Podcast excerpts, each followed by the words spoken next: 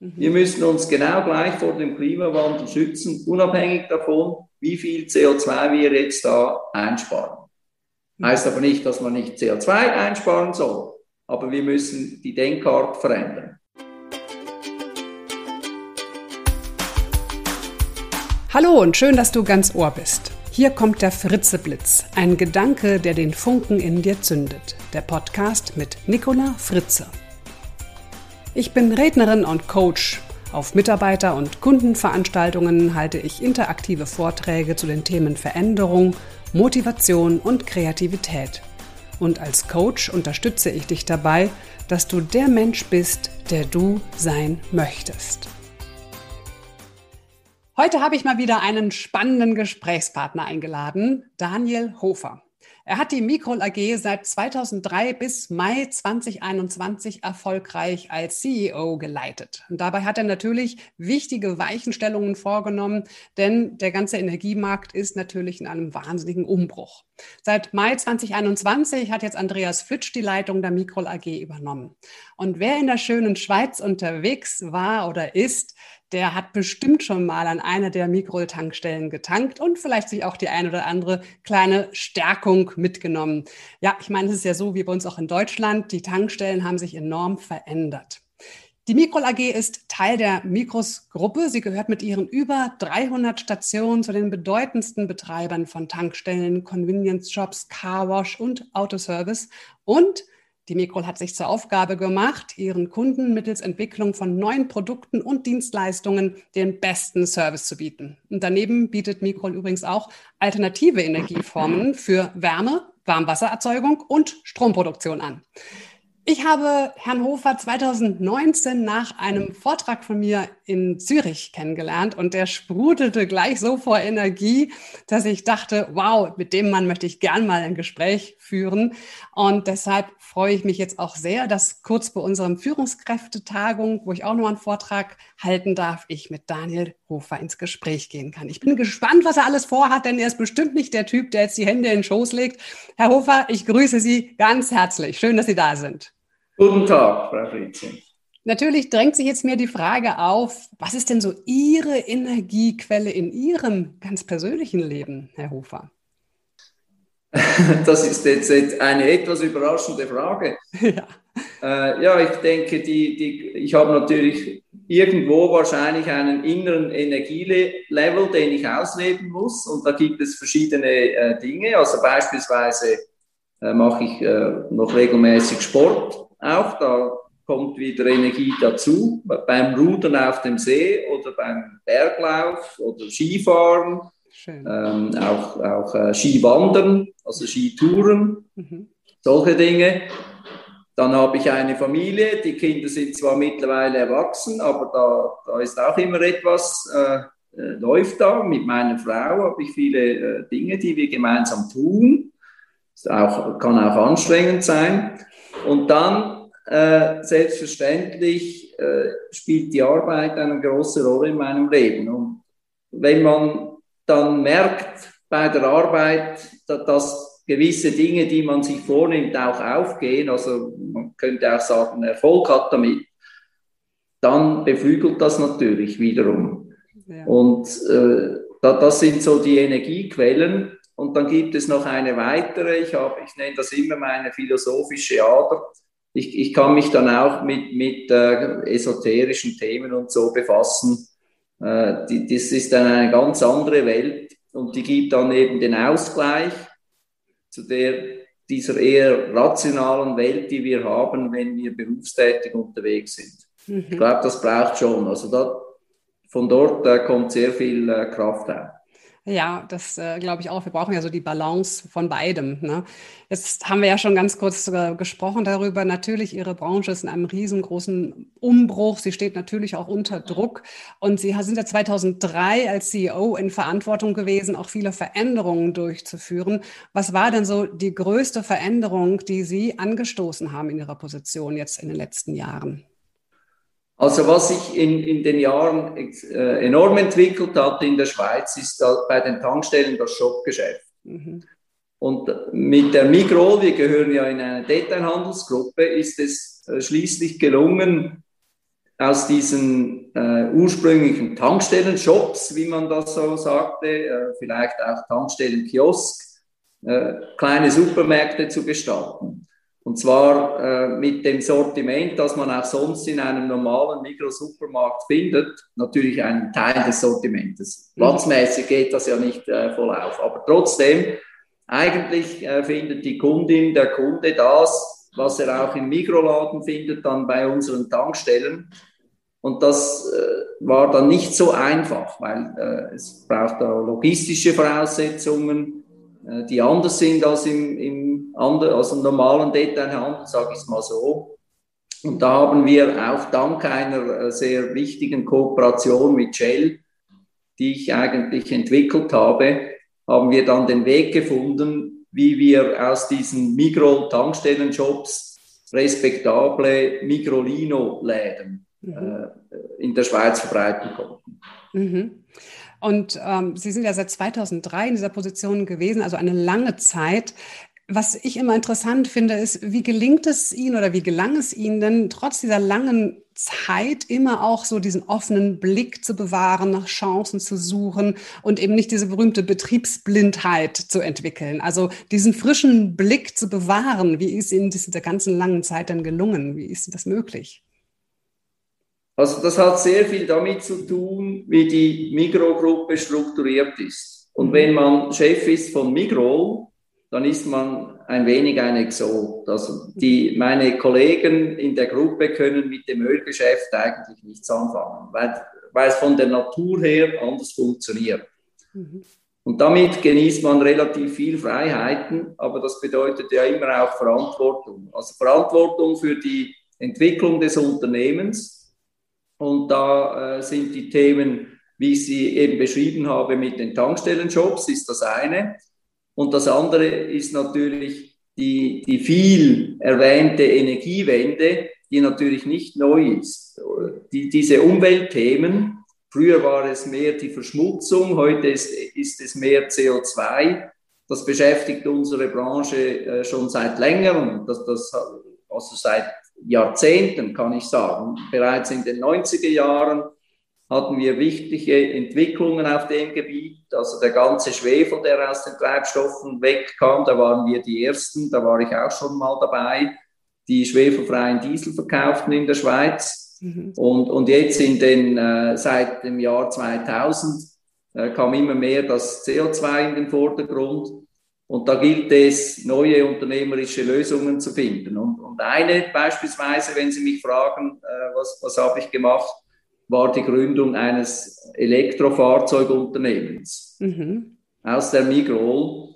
Äh, das wurde dann aber äh, verselbstständigt innerhalb der Gruppe, hieß Amway und hat sich zum, zum größten Einzelhändler für Elektrovelos in der Schweiz entwickelt oder, oder Elektrobikes, mhm. äh, wie man auch sagt. Wurde aber inzwischen verkauft, ist aber jetzt äh, ganz prosperierend. Äh, ein Freund von mir war einer der Käufer, das, das ist sehr zufällig. Deshalb weiß ich jetzt noch, wie es dem Unternehmen geht. Ich habe da mindestens so eine emotionale Bindung äh, nach wie vor. Und ich muss sagen, äh, diese Einschätzung war dann am, am Ende richtig ein neuer Markt, Velomarkt geht auf. Äh, wir waren rechtzeitig da und konnten dann dieses Wachstum äh, miterleben. Das sind so die Dinge, die einen dann äh, am Laufen halten. Mhm. Ja, und das ist ja auch genau das, was wir ja brauchen, eben alternative Antriebsformen. Das ist das, das E-Bike ist natürlich eine großartige Sache und ich finde es auch klasse, dass es immer mehr davon mhm. gibt und auch jetzt Menschen Fahrrad fahren, die das vorher vielleicht nicht so taten. Wobei ich mir ja geschworen habe, mein E-Bike kommt erst mit 60, also habe ich noch ein paar Jährchen vor mir. Ja, aber das ist, äh, da müssen Sie vielleicht äh, ihre Einstellung ändern diesbezüglich, weil sie, sie können, ich sage immer, das E-Bike ersetzt den Kleinwagen. Aha. Oder wenn Sie jetzt äh, beispielsweise zum Einkaufen, da brauchen Sie vielleicht ein, ein kleines Auto, damit Sie die Tragtaschen alle äh, unterbringen können. Ist mit dem E-Bike problemlos lösbar.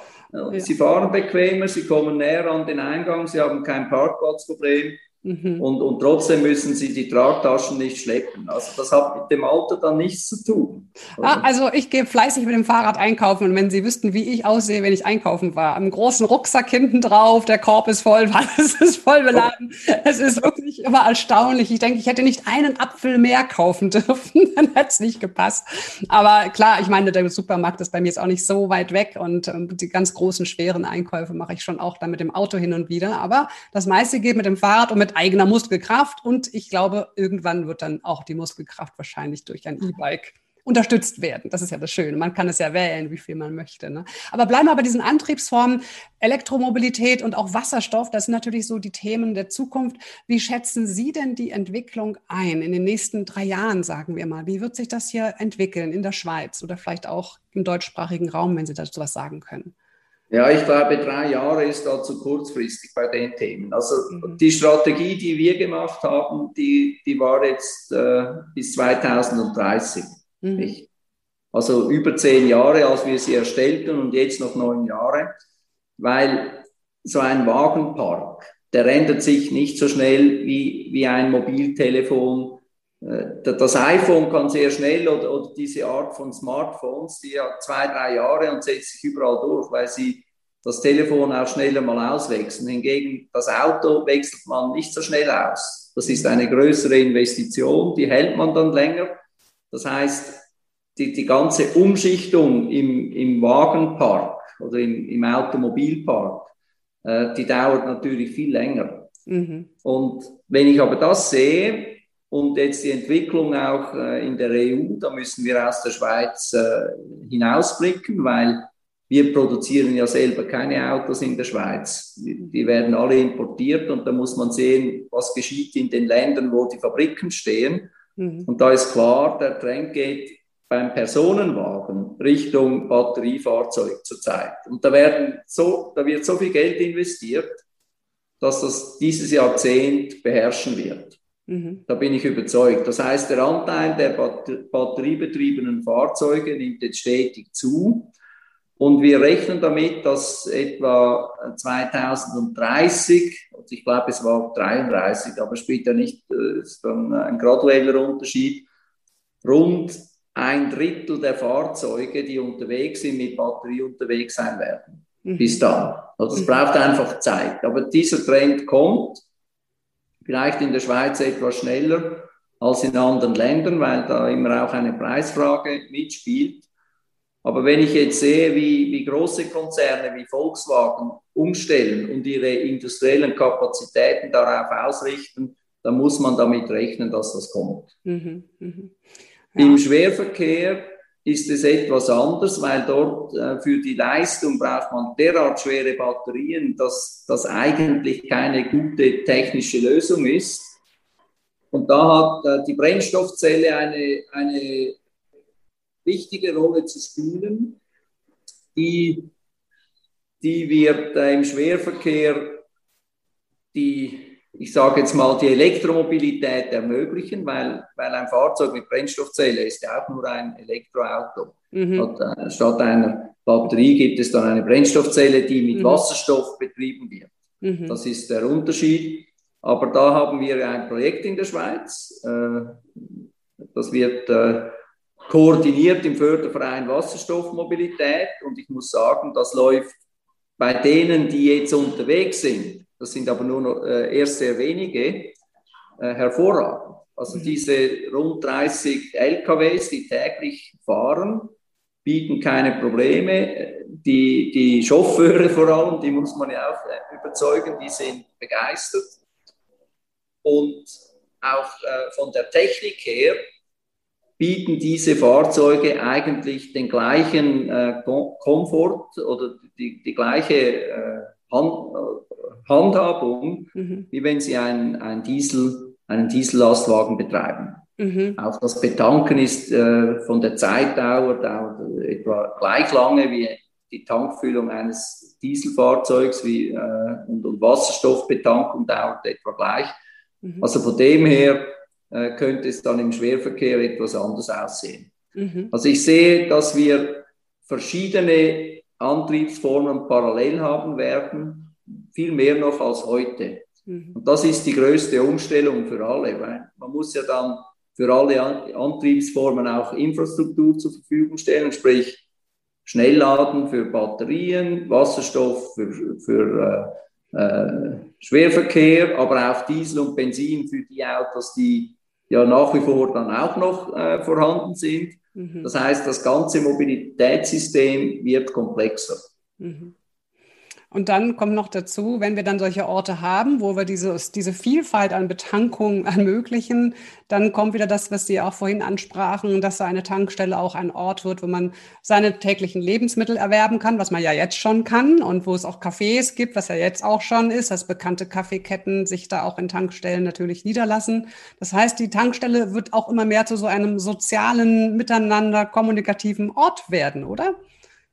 Also das ist zumindest der Traum der Tankstellenentwickler, oder? Aha, okay, ja. Ja, weil ob das dann überall klappen wird.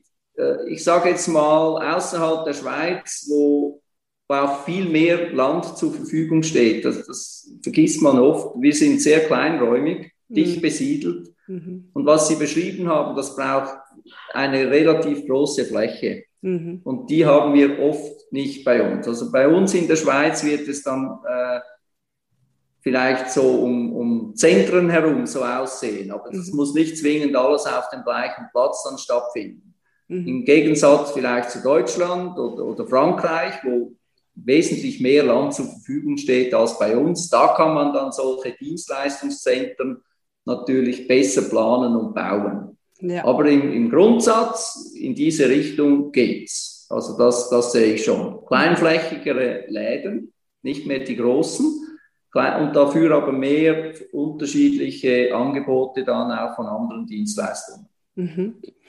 Ja, es kommt nochmal zu einem ganz aktuellen Thema. Ähm, gestern war ja ein wichtiger Tag in der Schweiz. Am 13. Juni wurde abgestimmt über das neue CO2-Gesetz. Das wurde jetzt mit knapper Mehrheit abgelehnt für den Hintergrund, was vielleicht nicht jedem so klar ist, dass die Schweiz durch den Klimawandel ganz besonders betroffen ist und dass natürlich auch die Schweiz, wie alle Länder, ein Bestreben hat, die Treibhausemissionen zu reduzieren.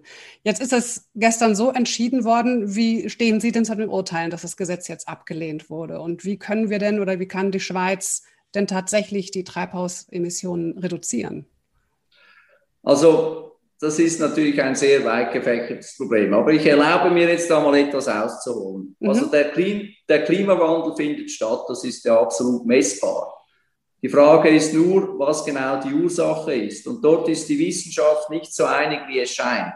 Es mhm. gibt natürlich nebst Treibhausgasen, äh, gibt es auch andere Phänomene in, in der Atmosphäre, die die Temperatur beeinflussen, wie beispielsweise die Wolkenbildung und generell die Wettersysteme. Und wie jetzt die zusammen genau funktionieren und wie stark jeder Einfluss dann ist letztlich, das ist in der Wissenschaft nicht unumstritten. Das muss man anerkennen. Es ist nur eine Feststellung. Mhm. Und dann stellt sich natürlich die Frage, ob wir uns also wir müssen nicht das Klima schützen, das ist nicht unsere Aufgabe. Unsere Aufgabe ist, wir müssen uns vor dem Klimawandel schützen. Das ist eine andere Betrachtungsweise. Oder wir, wir können den Klimawandel in der Weise gar nicht verhindern, dass wir uns nicht davor schützen müssten. Mhm. Das muss man mal anerkennen. Wenn man erklärt, ja, wenn wir jetzt massiv CO2 einsparen, dann müssen wir uns dann nicht mehr so vor dem Klimawandel schützen. Ich glaube, da, das stimmt nicht. Diese Annahme ist falsch. Mhm. Wir müssen uns genau gleich vor dem Klimawandel schützen, unabhängig davon, wie viel CO2 wir jetzt da einsparen. Mhm. Heißt aber nicht, dass man nicht CO2 einsparen soll, aber wir müssen die Denkart verändern. Mhm. Und wenn man dann ein Gesetz macht, wie das die Schweiz, das Schweizer Parlament fertiggebracht hat, das eigentlich teuer wird, wenig Wirkung hat und kompliziert wird, auch bürokratisch kompliziert, dann macht es keinen Sinn. Mhm. Weil wenn wir Schweizer mit äh, unter einem Prozent CO2-Ausstoß weltweit, nein, unter einem Promille oder, oder im Bereich eines Promilles, oder dann mhm. auf ein halbes Promille gehen, dann verändern wir den Klimawandel nicht. Mhm. Mhm. Das, also wir müssten das Geld, das wir jetzt dafür brauchen müssten, das jetzt aber so nicht, nicht ausgegeben wird, eher einsetzen für äh, neue Produktionsweisen von Strom. Also wir müssten unsere Stromkapazitäten massiv ausbauen, auch in der Schweiz beispielsweise, weil billiger Strom bedeutet äh, Förderung der Dekarbonisierung, das ist ganz klar. Mhm. Wir müssten auch äh, im Landschaftsschutz äh, vermehrt den Schutz von, von Dörfern und Straßen und so weiter vor Murgängern in, in, der, äh, in den Berggebieten. Da hilft es nicht, wenn wir jetzt CO2 sparen. All diese Maßnahmen müssen wir so oder so ergreifen. Und statt dass wir jetzt über solche Einsparmaßnahmen sprechen, müssten wir eher darüber sprechen, welche Investitionen braucht es jetzt, um uns vor dem Klimawandel zu schützen. Nicht, hm. was braucht es, damit wir das Klima vor uns schützen. Das ist die falsche Denkart. Mhm. Aber das wird noch eine Weile dauern und dann kommt das auch in der Politik an, nehme ich jetzt mal an. Ja, spannend. Also diesen Perspektivwechsel, das mal so rumzusehen, ähm, habe ich jetzt auch noch nicht gehört, glaube ich. Interessanter Gedanke, mal das andersrum zu Welt tragen. ja, ähm, ich würde gerne noch so ein paar persönliche Fragen. Ich bin ja von Natur aus neugierig, ja, und habe bei meiner Recherche über Sie im Internet gar nicht so viel Persönliches gefunden. Jetzt weiß ich schon, Sie machen Skitouren, ja, Sie sind sportlich, Sie machen da schon einiges auch, um Ihre Energiequelle auch immer wieder aufzufüllen. Aber ich frage mich, wissen Sie noch, wie es so war bei dem allerersten Tag, als Sie die CEO-Position übernommen haben, wie sich dieser Tag so gestaltet hat? Haben Sie noch eine Erinnerung an diesen Tag?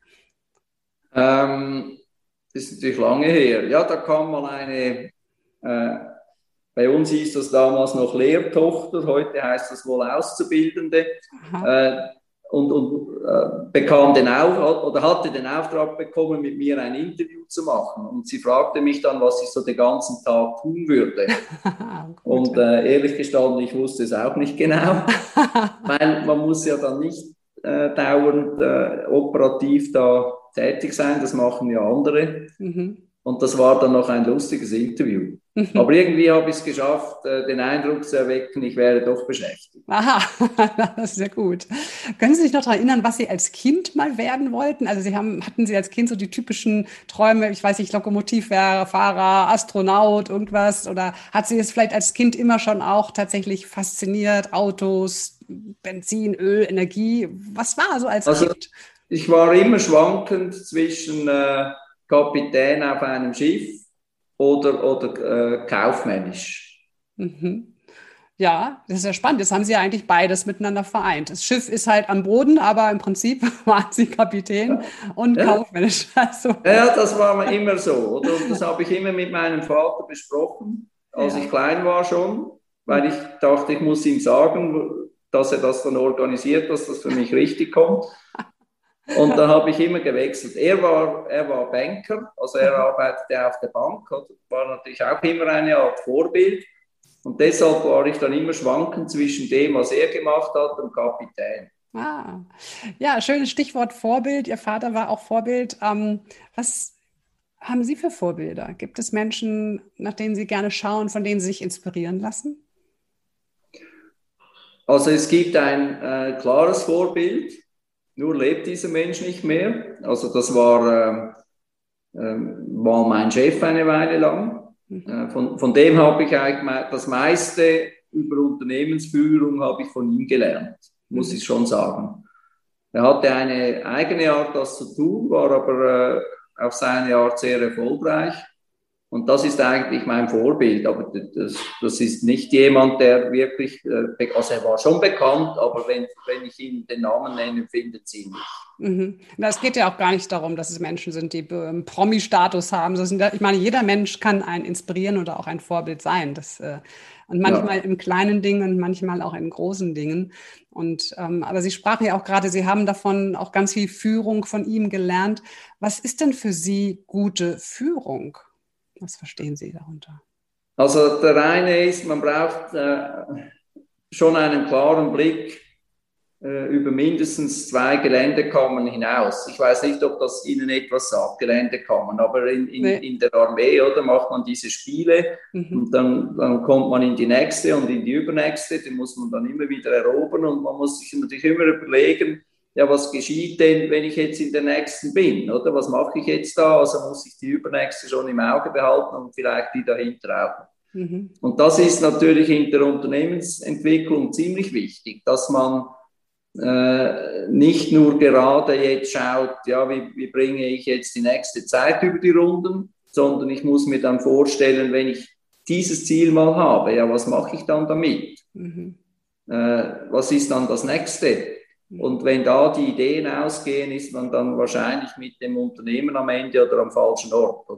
Mhm. Also das ist schon sehr wichtig. Also den Weitblick, das Weiterdenken, ne? so ein bisschen spüren, was kommt auf einen zu oder am besten schon sehen, was kommt auf einen zu. Und, und gleichzeitig haben Sie ja wahrscheinlich auch Werte, auf denen Sie Ihre Führung auch aufgebaut und gelebt haben. Was sind so wichtige Werte für Sie?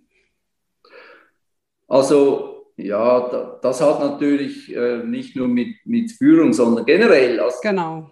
Das Bemühen natürlich, äh, eigentlich immer fair zu sein mit allen. Wobei äh, Fairness natürlich auch auf die Gegenpartei, also darauf ankommt. Ich muss es so sagen, ich muss mit einem mit einer kleinen Firma oder mit äh, einem Mitarbeiter anders umgehen als mit einer Firma, äh, die mindestens gleich groß oder größer ist äh, als ich selber. Da kann ich mit anderen Bandagen ran. Mhm. Und diese Unterscheidung muss man treffen, aber es muss dann fair bleiben. Mhm. Das ist äh, schon, schon eines der, der, der wichtigsten Dinge. Und das andere ist, man sollte schließlich auch tun, was man sagt. Also wenn man Vereinbarungen trifft, sollte man sich daran halten. Mhm. Und ich glaube, mit, mit diesen beiden Dingen kommt man schon relativ weit. Und, und was treibt Sie so an, wenn Sie morgens aufstehen? Was ist so das, wo Sie sagen, ja, dafür stehe ich jetzt heute auf? Gibt es da manchmal was, wo Sie sagen, das gibt meinem Leben auch einen, einen Sinn, einen, einen Wert, warum ich gerne losgehe und anpacke? Weil Sie könnten ja jetzt auch sagen, ach, ich habe jetzt hier bei der Mikro gearbeitet, die, oh, super, jetzt mache ich fertig, ja, Schluss, die Bus, gehe nur noch wandern, Skitouren machen und so, aber Sie sind ja noch total aktiv. Was treibt Sie denn an, im Verband jetzt auch zum Beispiel so aktiv zu sein in der Stiftung, also sich auch weiter einzusetzen für diese Themen, die uns ja alle so unter den Nägeln brennen? Was treibt Sie an, Herr Hofer? Ja, das eine ist sicher mal die Neugierde mhm. und äh, natürlich auch äh, einen gewissen Ehrgeiz, mit der Tätigkeit, die man ausführt, auch etwas zu verändern. Oder? Das ist ja das. Also wenn ich dann hier durchs Land fahre in der Schweiz und dann die Tankstellen, die Mikrolinos, die MWs und so sehe, dann äh, denke ich, ja, da habe ich mal was gemacht. Mhm. Äh, das hat offensichtlich funktioniert, sonst wäre es jetzt nicht da. Und, und genauso äh, mit, mit diesen also Verband of Energy Swiss oder dieser Stiftung hier, wo ich jetzt gerade zufällig heute sitze. Ähm, also wir bewegen ja mit diesen Organisationen etwas mhm. und das, das übt eine gewisse Faszination aus. Mhm. Das kann ich mir gut vorstellen, wenn man durch die Schweiz fährt und sieht, was da ist und man weiß, man hat einen großen Anteil daran. Das ist bestimmt ein sehr befriedigendes Gefühl. Das kann ich mir sehr gut vorstellen. Ja, da, ja, ja es geht in die Richtung. Mhm. Man muss ja. es ja dann nicht allen erzählen, es reicht ja, wenn, wenn man das selber dann registriert. Das ist dann die Bescheidenheit, die auch noch da ist. Aber wenn Sie das jetzt so gerade beschreiben und Sie sehen, Sie fahren durchs Land und da ist die Veränderung und es gibt viele neue Entwicklungen und bei den Antrieben und so weiter. Was ist denn so Ihre, Ihre Hoffnung? Gibt es so eine Hoffnung, wo Sie sagen, ich hoffe, dass in fünf oder zehn Jahren das und das sich verändert hat? Muss gar nicht nur jetzt hier auf die, um die Antriebe gehen. Es kann ja auch was ganz anderes sein. Gibt es so eine Hoffnung, die Sie haben? Was ist Ihre Hoffnung? Also ich, ich die, die Hoffnung ist eigentlich, dass die, die liberalen Gesellschaften auch in fünf oder zehn Jahren noch liberal sind. Das ist das Wichtigste. Mhm. Also freie, also Marktwirtschaft. In einer liberalen Gesellschaft ist die freie Marktwirtschaft ja nur ein Teil mhm. äh, vom Ganzen, nicht? Aber die Menschen müssen sich frei entwickeln können. Und wenn ich sehe, wie, was heute auch äh, von politischen Parteien gefordert wird. Das geht nicht in diese Richtung. Mhm. Oder? Weil, weil, weil sie denken, ja, man muss jetzt äh, zwanghaft das und das und das ändern. Äh, ich, ist, da, das, erachte ich nicht unbedingt äh, als zielführend. Also das wäre eigentlich die wichtigste Hoffnung. Und der Rest entwickelt sich dann schon. Mhm. Und was werden Sie vielleicht auch dafür tun, für diese Hoffnung, dass sie auch tatsächlich real werden kann? Haben Sie so Pläne? Was ist Ihr nächstes großes Projekt?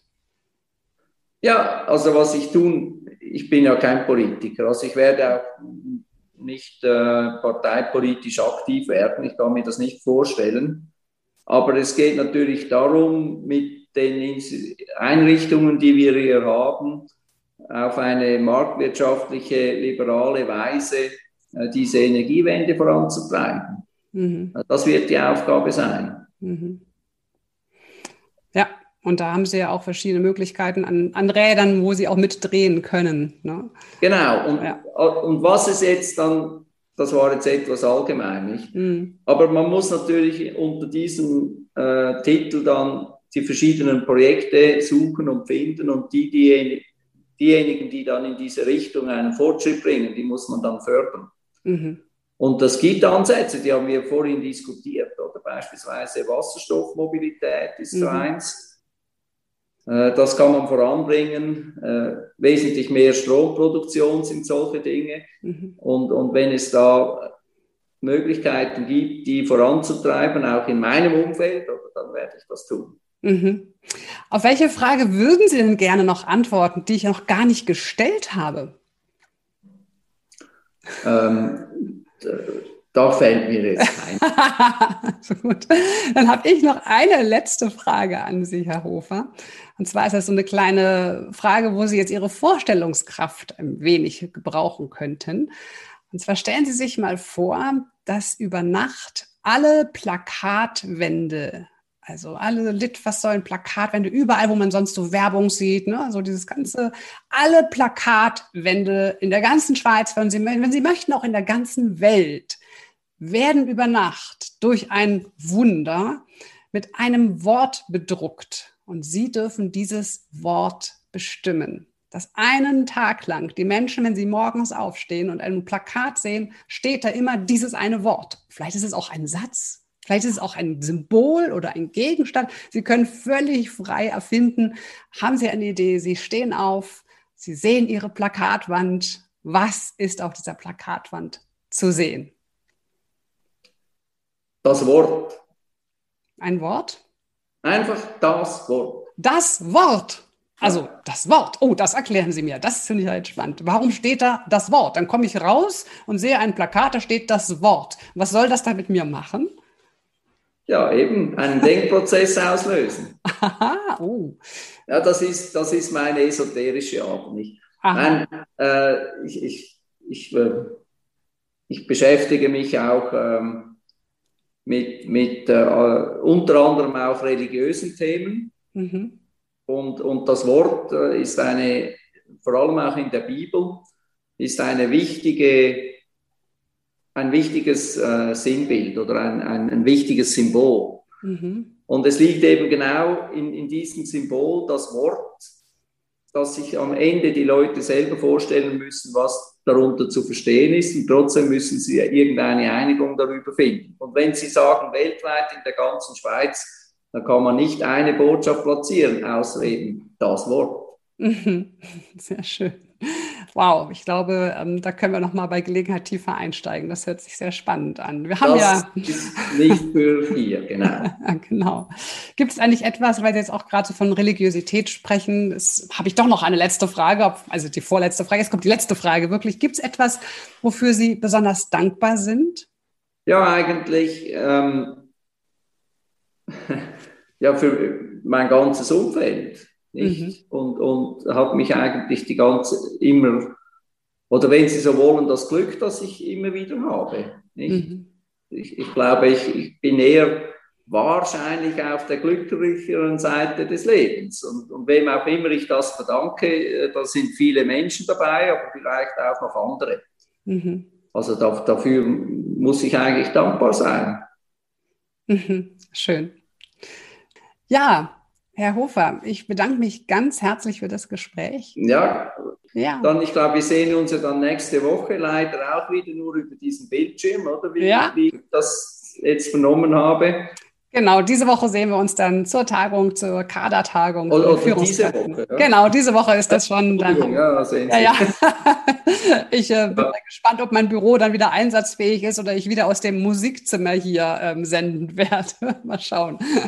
Ich freue mich okay. auf jeden Fall auf unser Wiedersehen, virtuell zumindest. Und wünsche Ihnen vor allem alles Gute und dass Sie weiterhin diese Werte so tragen und dass Sie diesen Antrieb für sich auch weiter nutzen, den Sie ja vorhin auch beschrieben haben, dieses etwas Sinnvolles zu schaffen und zu sehen, was man auch geschafft hat und daran mitzuwirken. Und das finde ich äh, wunderbar und bleiben Sie dabei. ja, vielen Dank. Also auch Ihnen alles Gute und ich hoffe, dass dann Ihr, Ihre Tätigkeit wieder äh, normal, in normaleren Bahnen verlaufen können. Ja, da freue ich mich auch schon drauf. Aber jetzt ja. im Juni gehen die ersten Präsenzveranstaltungen los. Ich bin gespannt. Ich freue ja, mich okay. total. ja, okay, also dann. Alles Einen schönen Sommer, ja. Das wünsche ich Ihnen auch. Danke, ja. bis nächste Mal. Tschüss. Ciao.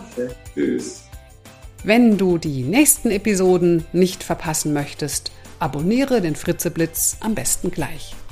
Bleib auf Zündung und mach's gut. Das war die Nicola. Mehr Informationen über mich findest du auf www.nicolafritze.de.